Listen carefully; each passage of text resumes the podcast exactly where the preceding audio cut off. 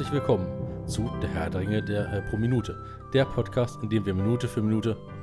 Äh, ich habe nur Kartoffeln im Kopf. Verdammt. Manuel, mach du das bitte. Wieso muss das eigentlich immer ich machen? Da will man das mal, mal outsourcen und dann kommt sowas. Wa- Weil ich mich verhaspel und weil ich nur an Kartoffeln denken kann. Dann denk vielleicht mal an was anderes als nur an Kartoffeln. Okay, Rosinen. Äh, ich glaube, ich mache es doch lieber. Ja, ich glaube auch. Ja. Karotten. Na schön, muss ich wieder ran. Äh. Megovanen und Herz.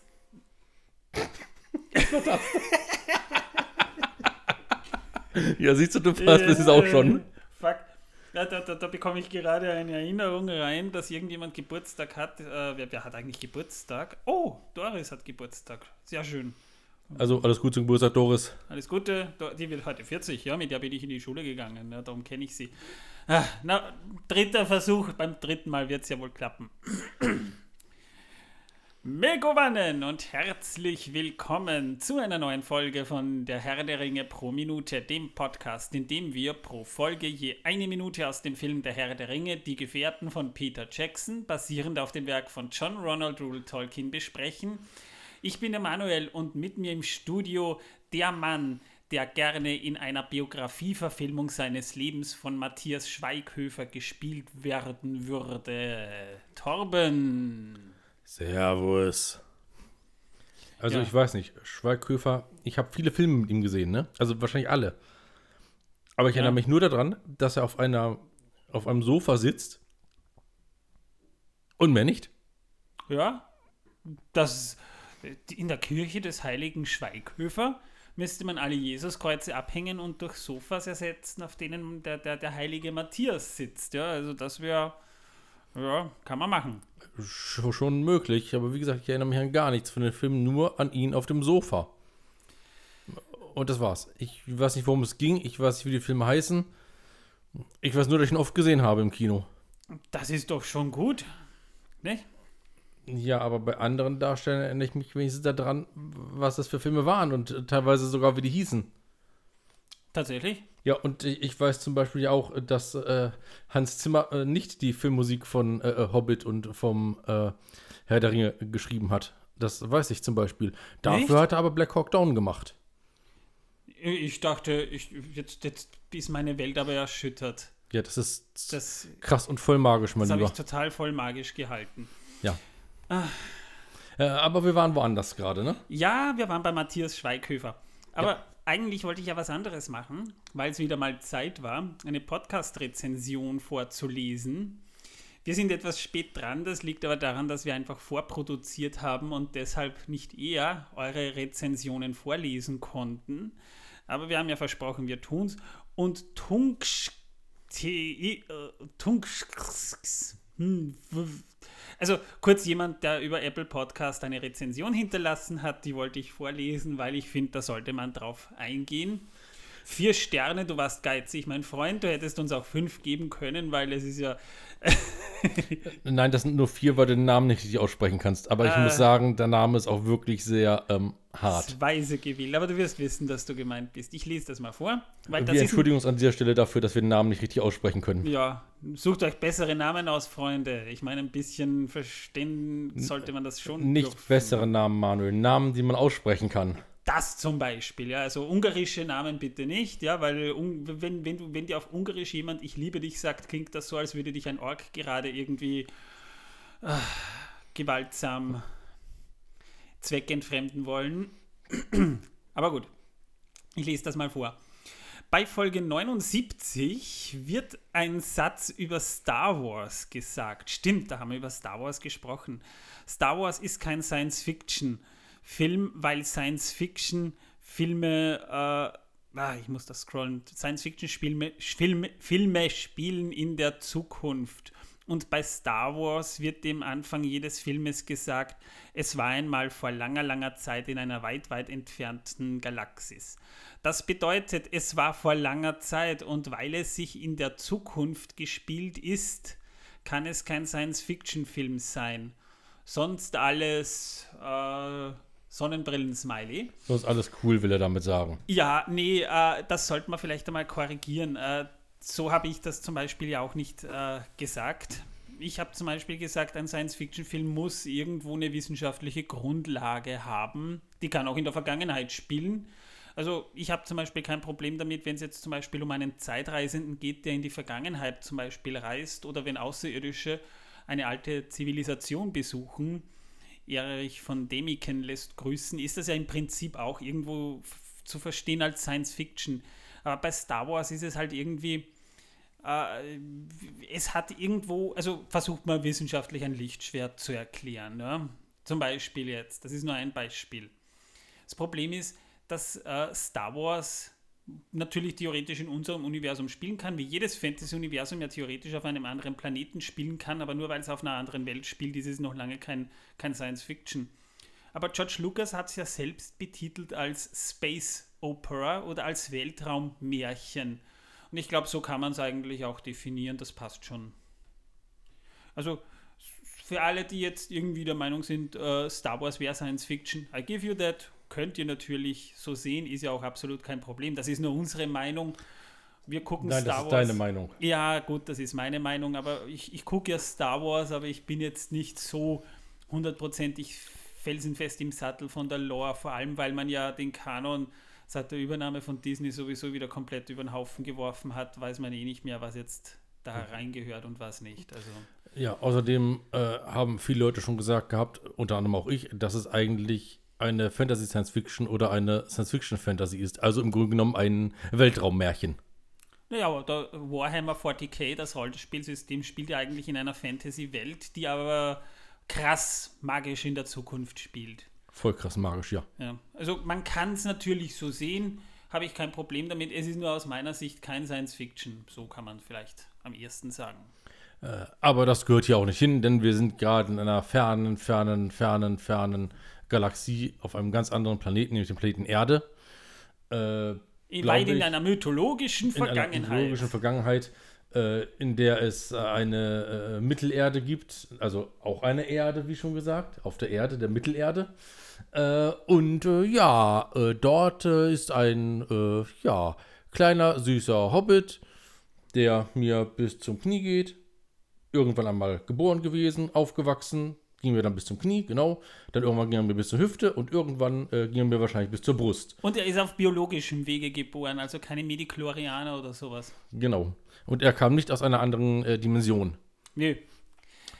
Und bei dem sind wir jetzt, als er erwachsen ist und auf Reisen gegangen ist, gerade von einem, apropos, äh, von einem Schwert gepiekst wurde, über einen Fluss getragen wurde. Beim Fluss wurden neun schwarze Reiter, beziehungsweise acht schwarze Reiter und ein Hexenkönig von Angmar hinfortgespült. Die sind auf meinem T-Shirt gerade drauf. Hier, da, Ja. ja, schwarze Reiter auf meinem T-Shirt. Er streichelt gerade seine Plauze. Jawohl. Acht schwarze Reiter und ein äh, Hexenkönig von Angmar sind auf meinem T-Shirt. Wurden hinfortgespült. Frodo wurde äh, mit einem Zauber belegt. Und äh, ja, Manuel, wo sind wir jetzt? Wir sind bei Minute 85. Wow, schon. Und äh, bevor wir anfangen, worum es in der Minute geht, äh, wir werden kommenden Freitag ein Jahr alt. Äh, nein, stimmt Doch. nicht. Ich Also- bin schon älter als ein Jahr. Also der Podcast wird ein Jahr alt. Dieses, so. dieses Projekt hier wird ein Jahr alt. Das werden wir auch gebührend feiern. Wir haben da einen Gast eingeladen, der mit uns eine sehr spannende Diskussion führen wird, über die wir jetzt aber noch nicht reden, aber die kommt dann am Donnerstag.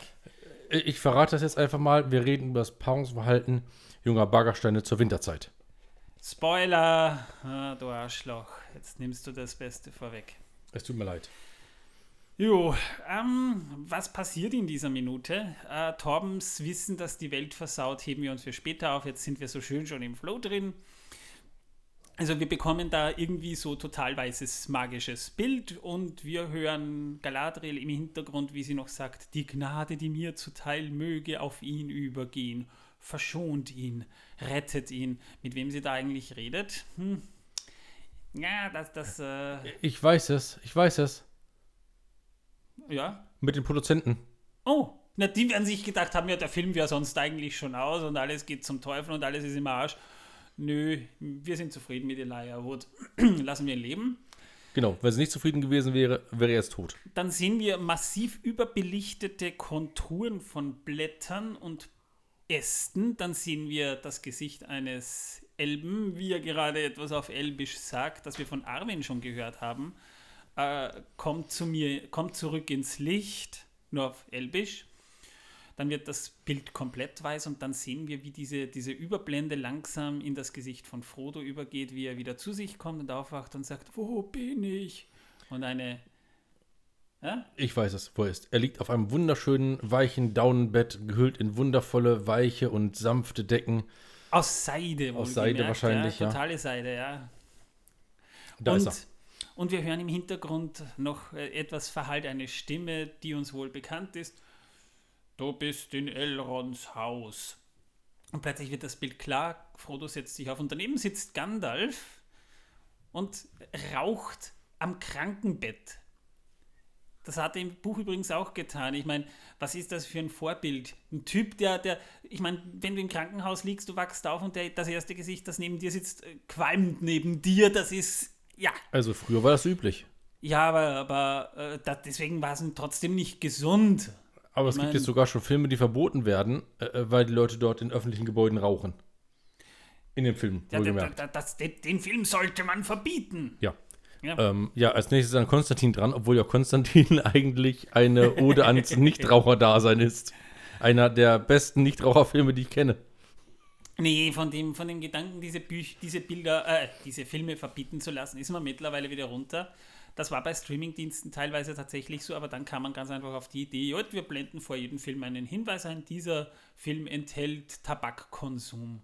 Und schon passt wieder alles. Ja, es ist manchmal mittlerweile auch oben oder einfach vor dem äh, äh, Film, äh, dass man, wenn man ihn aufruft und diese Liste mit den Schauspielern und alles Mögliche sieht, am Anfang den Sprachen und so weiter, dass dann dort steht, dieser Raum enthält Rauchen, Gewalt, äh, Straftaten. Ähm, ja, mir, Selbstjustiz, hm, ja, Darstellung. Rauchen ist an erster Stelle immer gewesen dort. Ich finde es cool. Das hätte man beim Herrn der Ringe auch machen können. Ja. Wollte ich jetzt nur sagen, Peter Jackson, ja, also ich meine, ein alter Sack, der da sitzt und eine raucht, ja. Also nicht sehr Na gut. vorbildlich. Aber dieser alte Sack ist ja schon so alt, äh, dass ihm das wahrscheinlich egal ist, ob er Vorbild ist oder nicht. Ja, aber ich meine, Frodo ist gerade erst vom Tod zurück. Will er ihn da schon wieder zurückholen oder was? Äh, passiv rauchen ist nämlich auch nicht gut. Ich glaube, im Herrn der Ringe gibt es keinen Lungenkrebs. Glaubst du? Ja, ich glaube. Zumindest nicht bei Gandalf. Wobei bei Gandalf kann man sich da nicht unbedingt sicher sein, denn man hört ihn schon verdächtig oft, oft auch husten, wollte ich nur angemerkt haben. Das könnte aber andere Gründe haben. Da wehrt sich einfach die Lunge gegen den Rauch, weil sie ihn ja nicht gewöhnt ist, durch die Tatsache, äh, dass er ja keinen Lungenkrebs Er bekommen ist kann. Magier. Er ist Also du meinst, das ist Magier. magischer Husten. Ja, möglicherweise. Und jedes Mal, wenn er hustet, passiert irgendwo ein Unglück. Magischer Krebs. Nee, danke. Wirklich nicht. Äh, ja, auf jeden Fall, wo waren wir jetzt? Ja, genau, Gandalf sitzt am Bett und raucht und er setzt sich auf und ähm, Gandalf erzählt noch äh, weiter äh, noch ein paar Stunden und wir hätten dir nicht mehr helfen können. Aber du hast einiges an Kraft in dir, mein lieber Hobbit. Es war also arschknapp, kann man sagen, ne? Kurz vor zwölf. Ja. Ja, und dann sagt Frodo noch, äh, wo bist du gewesen? Äh, wir haben auf dich gewartet. Und die Minute endet mit einem Gesichtsausdruck von Gandalf, der etwas bedenklich ist. Also kurz gesagt, wir befinden uns jetzt in Elrons Haus. Also wirklich in seinem Haus. Nicht nur in seiner Stadt, sondern wirklich gerade in seinem Haus. Ja, aber was Elrons Haus ist, das will ich später in, in einer späteren Folge beschreiben, denn wir haben heute ein ziemlich, ziemlich spannendes Programm, das wahrscheinlich die, die, das wahrscheinlich spannendste Thema des ganzen Podcasts bisher. Aber da kommen wir dann später noch dazu. Ich wollte nur erwähnt haben, dass er wirklich in einem Haus liegt. Ja. Also auch im Buch wacht Frodo auf und Gandalf sagt eben auch, es ist 10 Uhr am Morgen des 24. Oktober, wenn du es wissen willst, wie auch im Film. Ähm, wobei, gerade über das werden wir uns nämlich heute noch unterhalten, nämlich über den Auenland-Kalender und über die Zeitrechnung des Jahres. Ja, und auch hier wurde viel von diesem Dialog, den wir auch im Film mitbekommen, im Buch übernommen oder umgekehrt eigentlich. Ja. Es wurde aber näher darauf eingegangen. Das heißt, Frodo wollte natürlich wissen, was passiert ist. Das ist hauptsächlich äh, die, die Ereignisse an den Furten der Bruinen, das ist eher aus Frodos Sicht geschehen. Er hat nicht viel mitbekommen.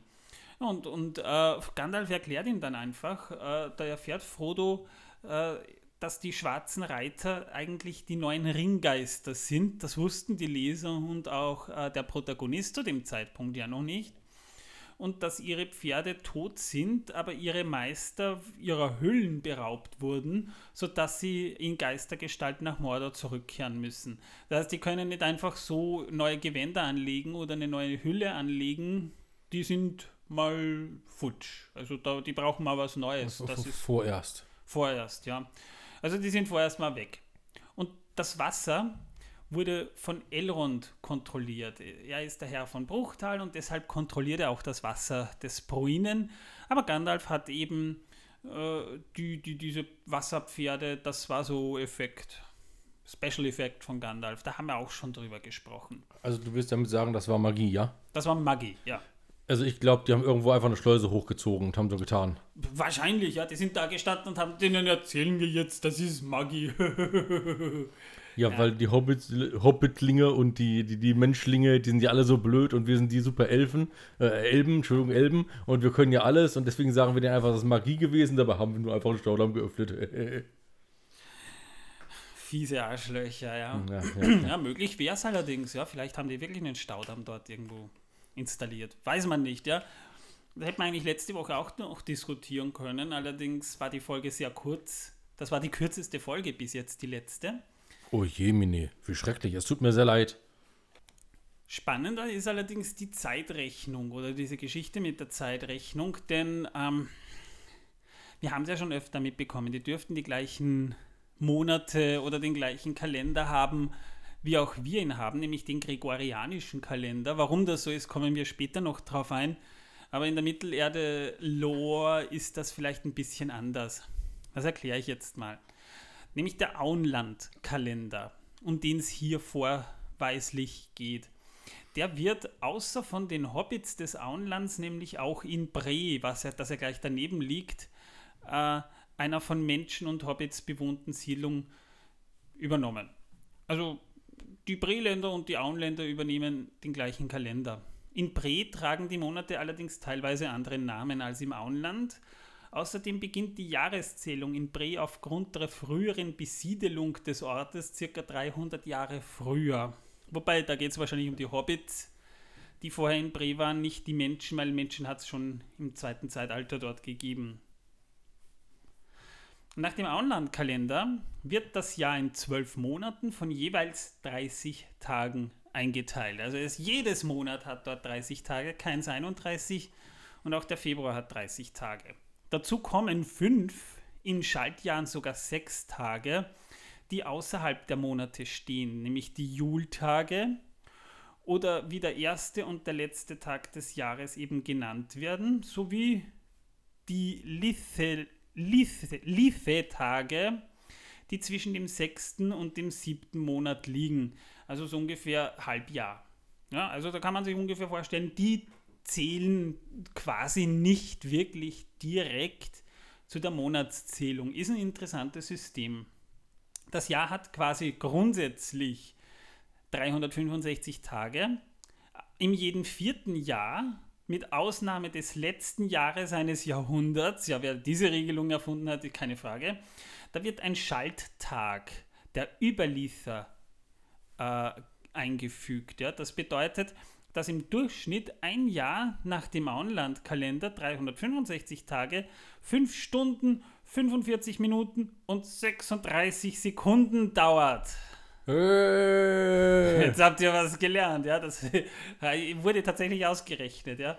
Die Erde benötigt für eine Umrundung der Sonne ca. 365 Tage, 5 Stunden, 48 Minuten und 46 Sekunden. In unserer Welt jetzt. Also äh, Mittelerde, da, da, da, da haben die Uhren vielleicht noch ein bisschen schneller oder langsamer getickt. Ich glaube, deren Atomuhr geht falsch. Möglich, ja. Das Jahr nach dem Auenlandkalender ist es also drei Minuten und zehn Sekunden zu kurz. oh mein Gott. Ja, Es gibt Leute, die haben über die Jahrhunderte und. Jahrtausende gere- über die Jahrhunderte und Jahrtausende gerechnet. Überleg mal, was das für eine Differenz ist. Ich meine, dass das überhaupt jemand ausgerechnet hat, ist schon, ist schon gigantisch. Das kommt nicht von uns. Ich habe das nur übernommen. Aber das ist Wissen, dass die Welt versaut auf Mittelerde. Äh, Ja, also demjenigen muss ich wirklich mal Lob aussprechen, dass er sich diese Mühe gemacht hat. Vielen Dank Aber dafür. Tolkien hat sich nicht die Mühe gemacht, diese Ungenauigkeit auszugleichen. Also da hat er Das sich keine Gedanken darüber gemacht. Ja, ich frage mich ehrlich gesagt auch gerade, was hat er den ganzen Tag gemacht? Eine Sprache erfunden? Ja, Zeitrechnung auf jeden Fall nicht. Ein Astronom war ja keiner, nein. Die Zeitrechnung nach dem gregorianischen Kalender ist genauer. Da wird nämlich jedes vierte Jahr ein Schalttag eingefügt, mit Ausnahme der durch 100 teilbaren Jahre. Es sei denn, das Jahr ist auch durch 400 teilbar. Ein Jahr nach dem gregorianischen Kalender ist demnach 26 Sekunden zu lang.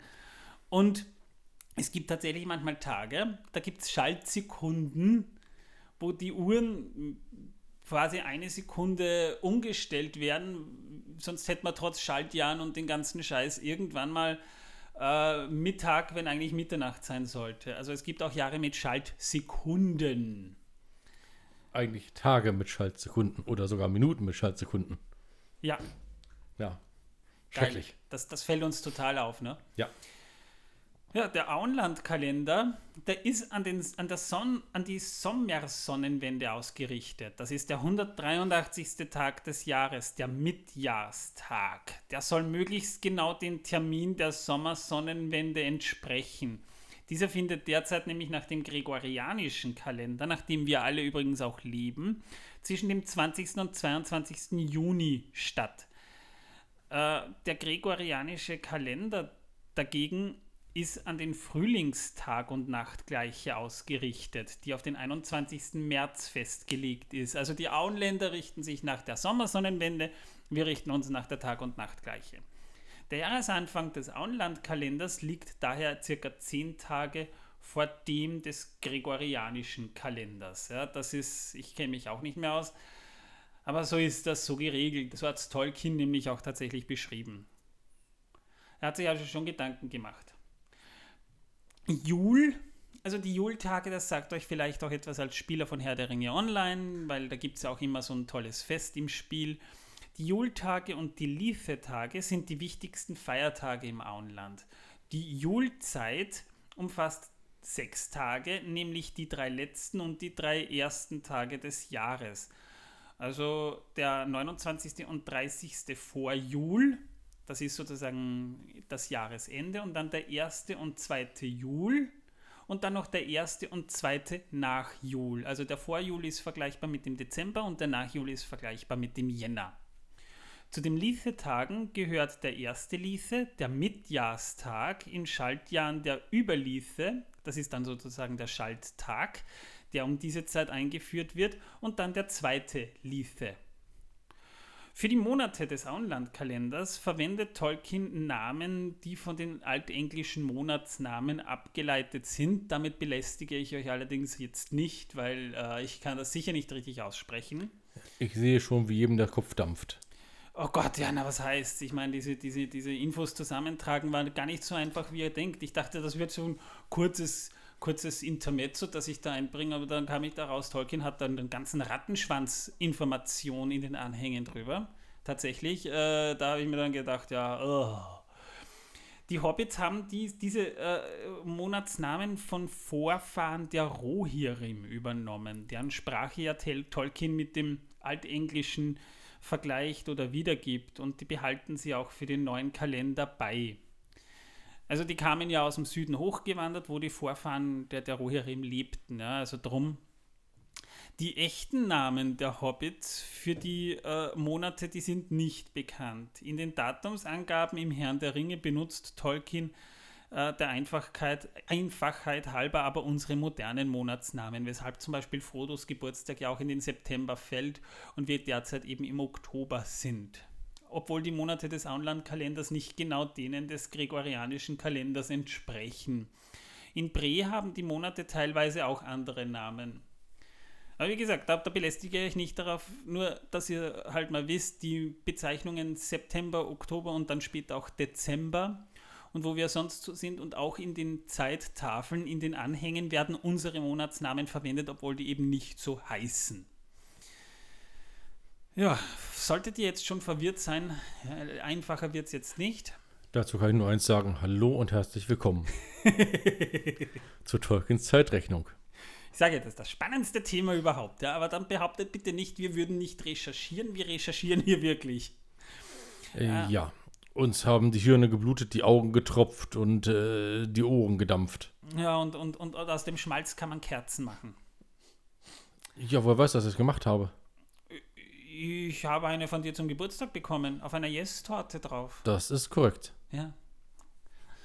Jetzt kommen wir nämlich zu der Woche. Die haben natürlich nicht nur Monate, die haben auch Wochen, die Hobbits. Und die Einteilung der Woche in sieben Tage haben die Hobbits nämlich nicht von den Rohirrim oder deren Vorfahren übernommen, sondern von den Dunadan, den Nachkommen der Menschen aus Numenor.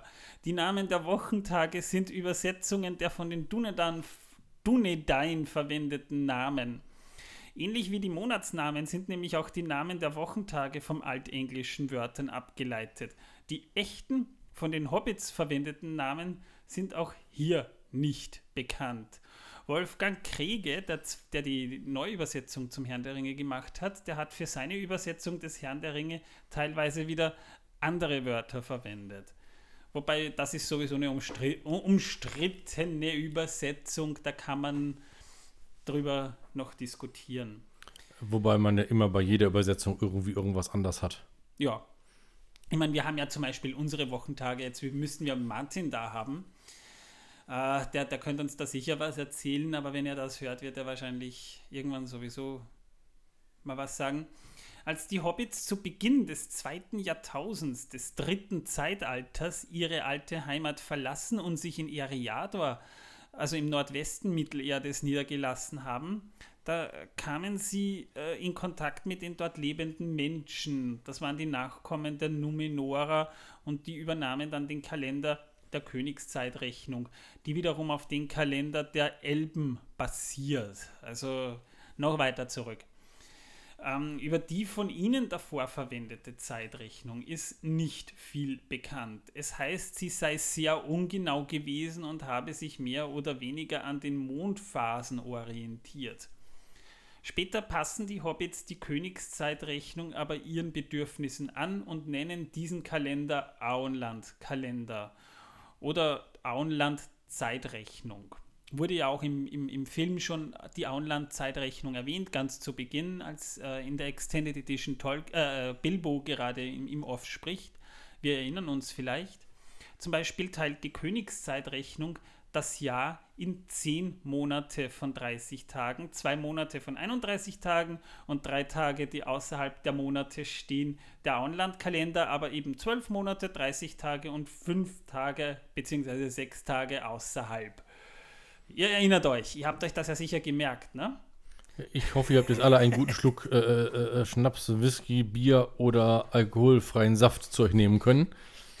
Das hilft gegen die ich Kopfschmerzen, die ich langsam. Ich jedenfalls nicht besoffen vorlesen, weil da würde ich morgen noch da sitzen. Es das hilft gegen die aufkommenden Kopfschmerzen. Ah, ich meine, ich habe es einigermaßen ja kapiert, weil ich ja den Herrn der Ringe schon des Öfteren gelesen habe. Beim ersten Mal war es mir einfach nur egal. Beim zweiten Mal war ich verwirrt. Beim dritten Mal habe ich es übersprungen, weil ich mir dachte, interessiert mich nicht. Äh, irgendwann war es schon mal so im Kopf drin, aber mm, ja. Ja, dann kommen wir zu einem ganz anderen Thema mal kurz, um ein wenig aufzulockern, nämlich dem Wissen, dass die Welt versaut. Oh Gott. Ja, heute sind wir nämlich auch bei etwas aus der Vergangenheit, nämlich bei den alten Griechen, meine Damen und Herren. Die alten Griechen. Ja, ähm, die alten Griechen haben das nämlich so gemacht, da sie wirklich Fans von Knoblauch sind. Ja, es geht wieder um Knoblauch, genau, ihr habt es richtig gehört. Äh, haben äh, die Bräute dort statt eines Brautstraußes tatsächlich Knoblauch zum Altar mitgetragen. Manchmal waren da auch noch ein paar andere Kräuter mit reingemischt, aber meistens war es Knoblauch. Denn sie haben dem Knoblauch eine äh, heilende Kraft zugesprochen und äh, auch eine gewisse ähm, Veranlagung, äh, äh, die, Fruchtbar äh, die, die, Fruchtbarkeit der Damen äh, zu gewährleisten. Ja, so war das bei den Griechen. Also mit anderen Worten, wenn der Brautstrauß geworfen wurde, wurde einfach mit Knoblauch geworfen. T- Tatsächlich habe ich dazu nichts gefunden, ob die Griechen Knoblauch geworfen haben. Aber sie haben auf jeden Fall Blütenblätter geworfen. Naja, Das weiß ich. Ich glaube ich glaub eher, sowas hält aber den Ehemann, äh, Knoblauch hält den Ehemann in der ersten Nacht eher fern. Ja, Wie auch oder aber es, es sollte die Vampire fernhalten, genau. Naja, gut, ich meine, außer sie haben beide Knoblauch gegessen, dann merkt sie keiner. Ja? Also wenn beide Knoblauch essen, passt's. Aber Die Vampire essen keinen Knoblauch. ja, aber, aber das Brautpaar, Ach so, ja, das kann natürlich sein. also das, wenn, wenn die Frau Knoblauch gegessen hat, musste der Mann zwangsweise auch Knoblauch essen, sonst hätte man, sonst wäre die Hochzeitsnacht nicht so lustig gewesen. Naja, jetzt gehen wir weiter zum, zum, zum, zur lockeren Thematik. Ne?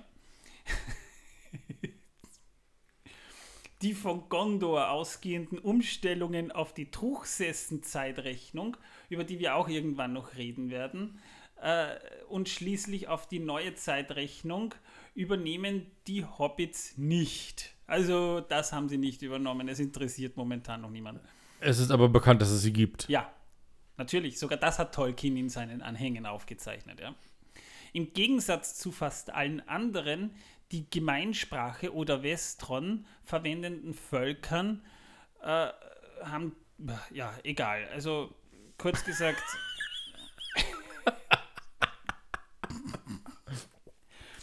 Also die haben diese, diese Drucksessen-Zeitrechnung übernommen, aber die Hobbits nicht. So. Also Hobbits sind die Arschlöcher Mittelerdes, was Zeitrechnung angeht. Also ich glaube, Tolkien wollte eine Zeitrechnungsrevolution entfachen und gar kein äh, äh, Buch schreiben und keine Sprachen erfinden. Dafür hat er aber eine Sprache erfunden. Das hat er alles drumherum erfunden, um andere in den Wahnsinn zu schreiben mit seiner eigenen Idee einer Zeitrechnung. Das kann schon sein, ja. Oder Es- von Zeitrechnungen. Ich meine, ich mein, es werden ja auch Sprachen erfunden. Äh, Was glaubst du, was Esperanto ist? Esperanto sollte ja mal die Amtssprache quasi werden, ja, hier in der EU oder in Europa. ja, aber im Ernst, äh, Gesundheit. Ja, äh, ja und, und, und Tolkien hat das im Prinzip auch gemacht, nur um damit zu vertuschen, dass er eigentlich eine neue Zeitrechnung etablieren will. Genau. Ich bin eine große Sache. Aber gut, ich meine, wir haben ja auch den Maya-Kalender, ne?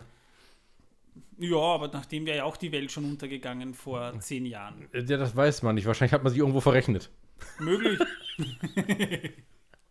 oh Mann, weiß nicht, ob ihr euch daran noch erinnert, aber das war ja damals wirklich so. Meine Schwester hat eine Weltuntergangsparty veranstaltet. Ja, wir haben in der Arbeit einen Weltuntergangstag frei bekommen. Und du hast mal gearbeitet? Äh, ja, ich habe mehrfach schon gearbeitet. Unglaublich. Und die schlimmste Arbeit, die ich jemals gemacht habe, war der Stahlschmelze. Gut, zurück zum Thema. Ich bin von Hitze eingegangen. Ich, ich Zurück sagen, zum Thema, Torben. Niemand erinnert, niemand interessiert sich für deine Sterbegeschichten. Außer ich. ja, naja, das ist schon scheiße, wenn man die ganze Zeit tropft und wenn sogar die Kunststoffflaschen, die man als einzige mit reinnehmen darf, dahin schmelzen. Ja. Man merkt, Torben interessiert sich richtig für die Thematik hier. Bisschen Geschichtswissen jetzt zum Kalender. Etwa im 11. Jahrhundert der Auenland-Zeitrechnung beschließen die Hobbits, dass der Mitjahrstag und in Schaltjahren der Überliefe zu keiner Woche mehr gehören soll. Und damit wird es jetzt richtig übersichtlich. Also ich stelle mir so vor. Es wurde gefragt, seid ihr dann einverstanden? Und alle sagten, ja, natürlich. Die Aber waren, nur so, die waren schon so be be besoffen, die haben das eh nicht mehr mitgekriegt. Nee, gerade weil sie deswegen ja Bier bekommen haben, weil sie ja gesagt haben. Und, und fressen. Also, Und Fresschen, ja, ja, ja. Ja. Da, da sagen sie immer Ja zu allem. Ja. Und wahrscheinlich haben ein Jahr lang die Zwerge ausgesperrt gehört. Also der, zwei, der erste Tag des Jahres, der 2. Juli, ja, so ist das. Das ist beispielsweise immer ein Samstag. Das ist nämlich der letzte Tag des Jahres. Der 1. Juli ist demnach immer ein Freitag oder auch Hochtag genannt bei den Hobbits. Die Zählung der Jahre beginnen die Hobbits des Auenlandes mit der äh, Besiedelung ihrer Heimat im Jahr 1601 des dritten Zeitalters oder ähm, demnach ist zum Beispiel das Jahr 3018, in dem wir uns gegenwärtig in der Geschichte äh, befinden, das entspricht teilweise oder auch ganz dem Jahr 1418. Allgemein gilt für die Umrechnung äh, Auenland-Zeitrechnung ist gleich drittes Zeitalter minus 1600 äh, oder drittes Zeitalter ist gleich Auenland-Zeitrechnung plus 1600. Äh, also das könnt ihr euch jetzt aufschreiben. Jetzt sind wir noch bei Mathematik angekommen. Ja, das bei, bei höherer naja, Mathematik. Naja, äh, so unwichtig ist das gar nicht, denn das stimmt schon, wenn wir jetzt öfter mal vom, vom dritten Zeitalter reden, fragen sich ja manche oder haben sich manche gefragt, warum hat äh, Bilbo am Anfang gesagt, das ist das Jahr 1400? Ja, das ist die Auenland-Zeitrechnung, denn da war dann eigentlich äh, das Jahr 3000 beziehungsweise 3001. Wobei man da auch wieder dazu sagen muss, es liegen ja 17 Jahre dazwischen. Im Buch. Im Film wäre es theoretisch eigentlich immer noch 3000. Naja, dazu muss man aber auch sagen, da hat man es im, im, im, im Film interessanterweise wirklich ein bisschen kompliziert oder komisch gemacht, denn da beginnt ja die Geschichte am 22. September, an Bilbos Geburtstag. Und äh, nach Bilbos Verschwinden ist Gandalf nach Isengard geritten, wo wir ja schon gesagt haben, das geht schnell. Ja? Und dann kommt er zurück, erzählt Frodo vom Ring und Frodo bricht mit Sam noch in derselben Nacht auf und dann kommen ja eben diese ganzen Ereignisse mit Bree, Streicher und den schwarzen Reitern und dann kommt Frodo irgendwann nach Bruchtal und es ist der 24. Oktober. Also im Film liegt da gerade mal ein Monat zwischen dem Ganzen, also, während im Buch 17 Jahre dazwischen liegen. Also krass und voll magisch. Ja, also ah, ich, ich glaube, ich glaub, ihr seid so verwirrt. Ich komme mal mit etwas was Leichteren daher. In Bre nämlich da werden die Jahre seit der Ansiedelung der Hobbits an diesem Ort gezählt. Ja? Das Jahr 1 der Jahreszählung von Bre entspricht dem Jahr 1300 des dritten Zeitalters. Und anders als die anderen Völker beginnen die Hobbits im vierten Zeitalter, das kommt danach, keine neue Zählung. Das Jahr 120 vierte Zeitalter entspricht dem Jahr 14, 1541 nach Auenland-Zeitrechnung. Das sage ich jetzt nur, weil wir werden es, wenn wir soweit sind, nicht mehr erwähnen. Und für die Umrechnung im vierten Zeitalter gilt demnach grundsätzlich, Auenland-Zeitrechnung ist gleich 14, viertes Zeitalter plus 1421 oder viertes Zeitalter ist gleich Auenland-Zeitrechnung minus 1421. Ja, jetzt ist euch geholfen. Ja, das ist ganz einfach. Da kommt man voll mit, ne? Ja, also Tolkien hat sich da schon was ausgedacht, nur es ist eigentlich scheißegal. Außer man interessiert sich wirklich dafür. In seinem 1937 veröffentlichten Buch Der Hobbits benutzte Tolkien für die Datumsangaben den gregorianischen Kalender. Da hat er sich gar nicht so viele Gedanken drum gemacht. Ja? Jahreszahlen kommen dort auch nicht vor da, da, da, da ist diese Mittelerde-Mythologie-Geschichte eigentlich sehr, sehr schwammig eigentlich nur beschrieben im Hobbit. Es ist ein Kinderbuch oder es war ja als Kinderbuch gedacht. Bei der Arbeit am Nachfolger Der Herr der Ringe taucht in einem Manuskript vom Herbst 1939 also noch relativ früh in seinem Schaffen, er hat ja 17 Jahre dran geschrieben, zum ersten Mal eine Jahreszahl, nämlich 1418 auf. Diese entspricht zwar bereits der von wichtigen Ereignissen in veröffentlichten Herrn der Ringe nach der Auenland-Zeitrechnung, die Bezeichnung äh, Shire Reckoning und die Aufteilung des Jahres in zwölf Monate von jeweils 30 Tagen, erschienen aber erst in einer Übersicht von circa 1946, 47, wo er sich damit dann wieder mehr beschäftigt hat. Tolkien hat wahrscheinlich zu diesem Zeitpunkt irgendwann mal beschlossen, dass er in einer Geschichte, die in einer fiktiven Vergangenheit lange vor unserer Zeitrechnung spielt, nicht den gregorianischen Kalender verwenden möchte. Deswegen machen wir es ganz einfach komplizierter, damit auch ja keiner mitkommt, sozusagen. Ja. Die erste genaue Beschreibung dieses Kalenders, die, das geben die Manuskripte für den Anhang D des Herrn der Ringe, wo ich auch nachgeguckt habe, die entstanden ist so um 1949, 50. Ja, und während sich die Beschreibung der anderen Kalender bis zur Endfassung noch zum Teil stark veränderten, er hat da immer wieder dran herumgeschraubt, blieb der Auenland-Kalender eigentlich relativ unverändert. Wahrscheinlich auch deshalb, weil Tolkien als Engländer ja äh, sich damit wahrscheinlich auch mit dem Auenland am meisten identifizieren konnte. Wundert mich ehrlich gesagt nicht, denn äh, die, die Lebensweise der Hobbits und das Auenland, das ist eigentlich das genaueste, was Tolkien beschreibt.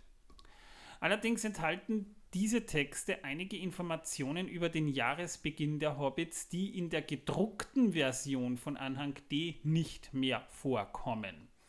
Also bevor die Hobbits die Königszeitrechnung übernehmen, beginnt im Jahr mit dem Neumond, der den Frühjahrsbeginn am nächsten ist. Später beginnen sie eine Zeit lang das neue Jahr im Herbst, nach der Ernte um den 1. Oktober ehe sie dem bei den Menschen im nördlichen Königreich üblichen Jahresbeginn nach dem Julfest übernehmen, das ursprünglich der Wintersonnenwende entsprechen sollte.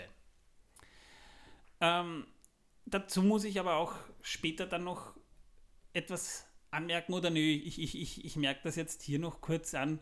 Tolkien hat sich ja für, für keltische und germanische Mythologie auch interessiert und er hatte auch von deren Kalender den wir ja zum Teil auch mit übernommen haben, schon ein bisschen Ahnung. Weshalb es schon Sinn macht, dass er daran herumgedruckst hat und sich da Gedanken drüber gemacht hat. Wie gesagt, er, er, er kannte sich mit solchen, mit solchen Sachen ja auch aufgrund seiner, seiner wissenschaftlichen Position aus. Er nahm aber auch noch nach dem Erscheinen des Herrn der Ringe Änderungen an der Beschreibung des Auenland-Kalenders im Anhang D vor. Anfangs hieß es dort, der Mitjahrstag entspreche möglichst genau der Sommersonnenwende und der letzte Tag des Jahres der Wintersonnenwende.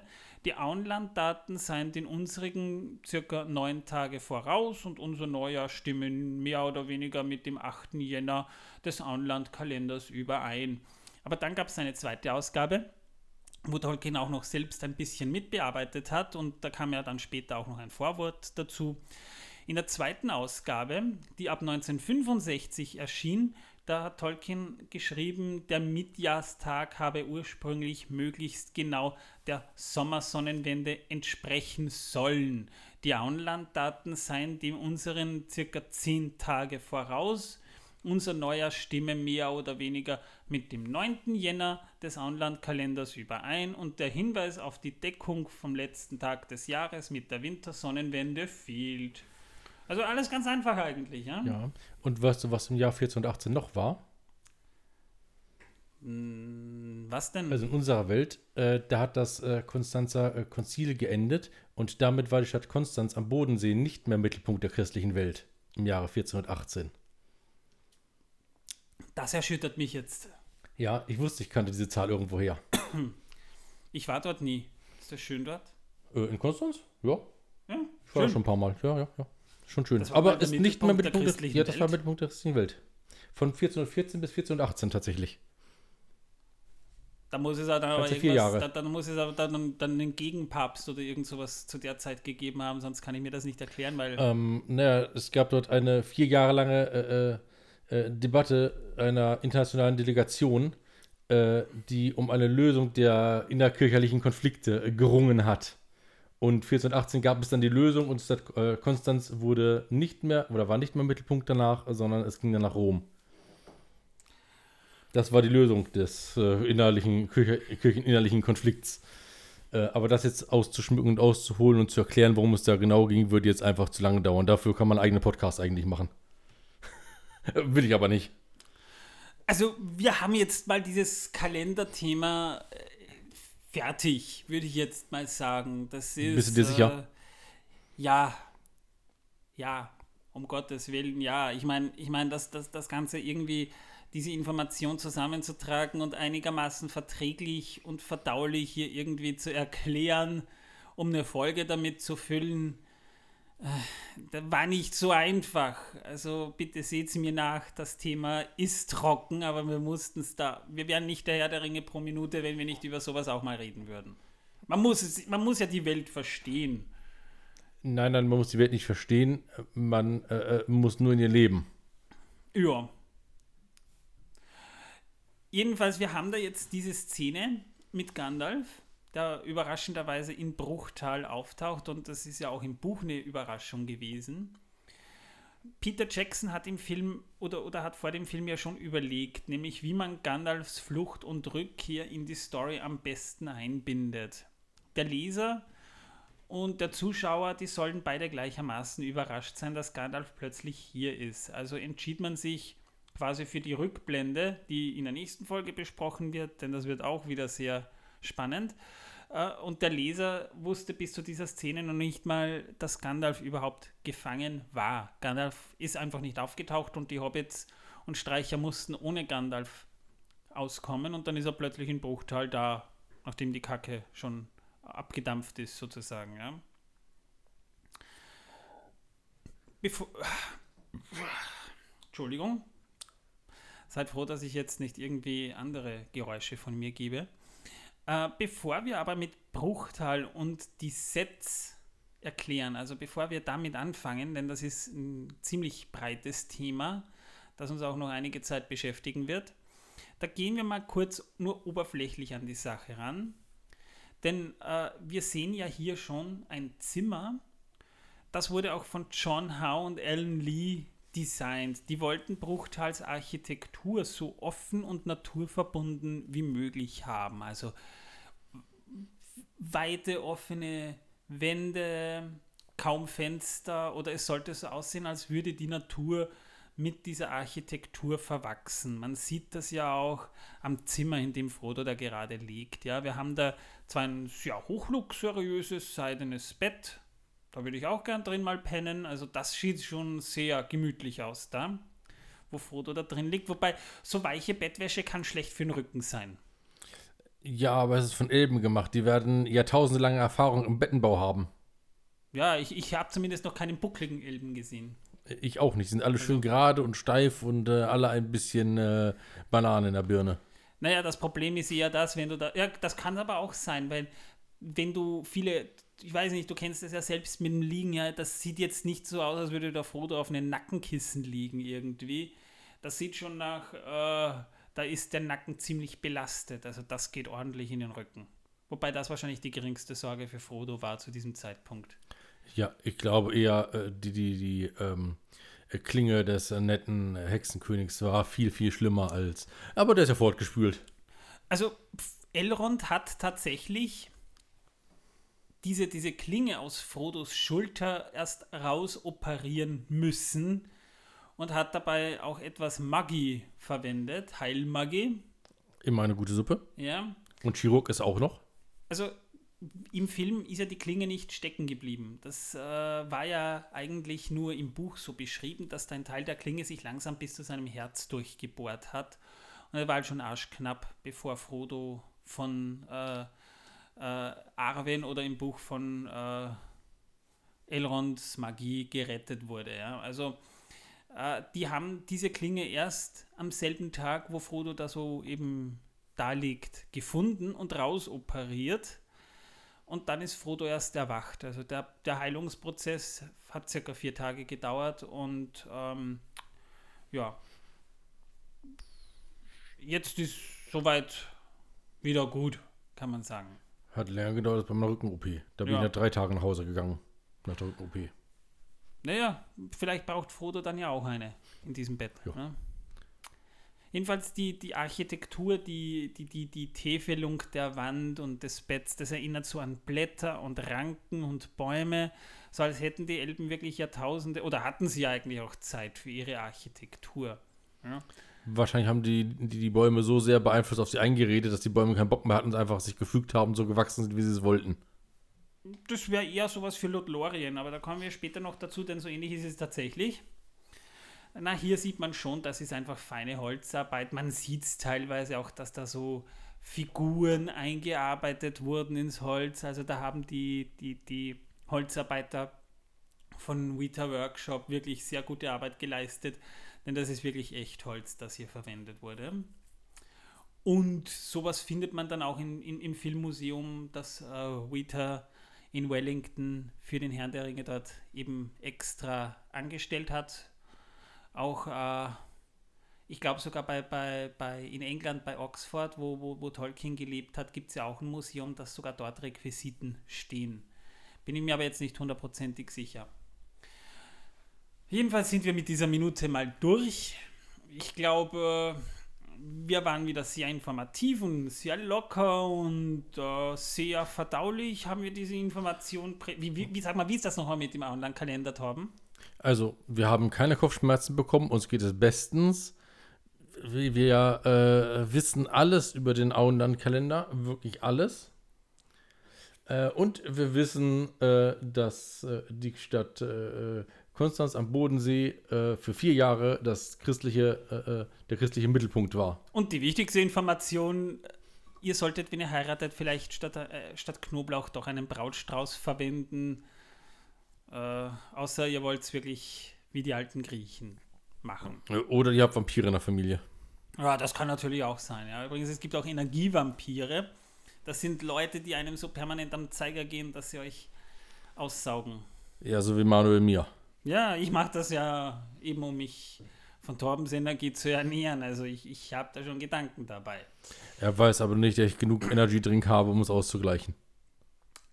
In der nächsten Folge sprechen wir über eine sehr interessante Frage, die, die leidige Diskussion beim Herrn der Ringe, warum ist man nicht einfach mit den Adlern nach Mordor geflogen? Ich weiß es, ich weiß es, ich weiß es. Da reden wir in der nächsten Folge drüber, Torben, hebst dir auf. Okay. Ja, ich habe da auch eine Theorie. Da haben wir auch einen Gast eingeladen, weil es unser erster Geburtstag ist und die Folge eigentlich ziemlich viel hergibt, um darüber zu diskutieren. Von daher ja, sage ich jetzt mal, ich hoffe, ihr lauft uns nicht davon. Bis dahin, äh, es gibt wesentlich spannendere Folgen, ich weiß, aber irgendwann muss sowas auch mal sein. Ich sage mal Tschüss, bis zum nächsten Mal. Ciao.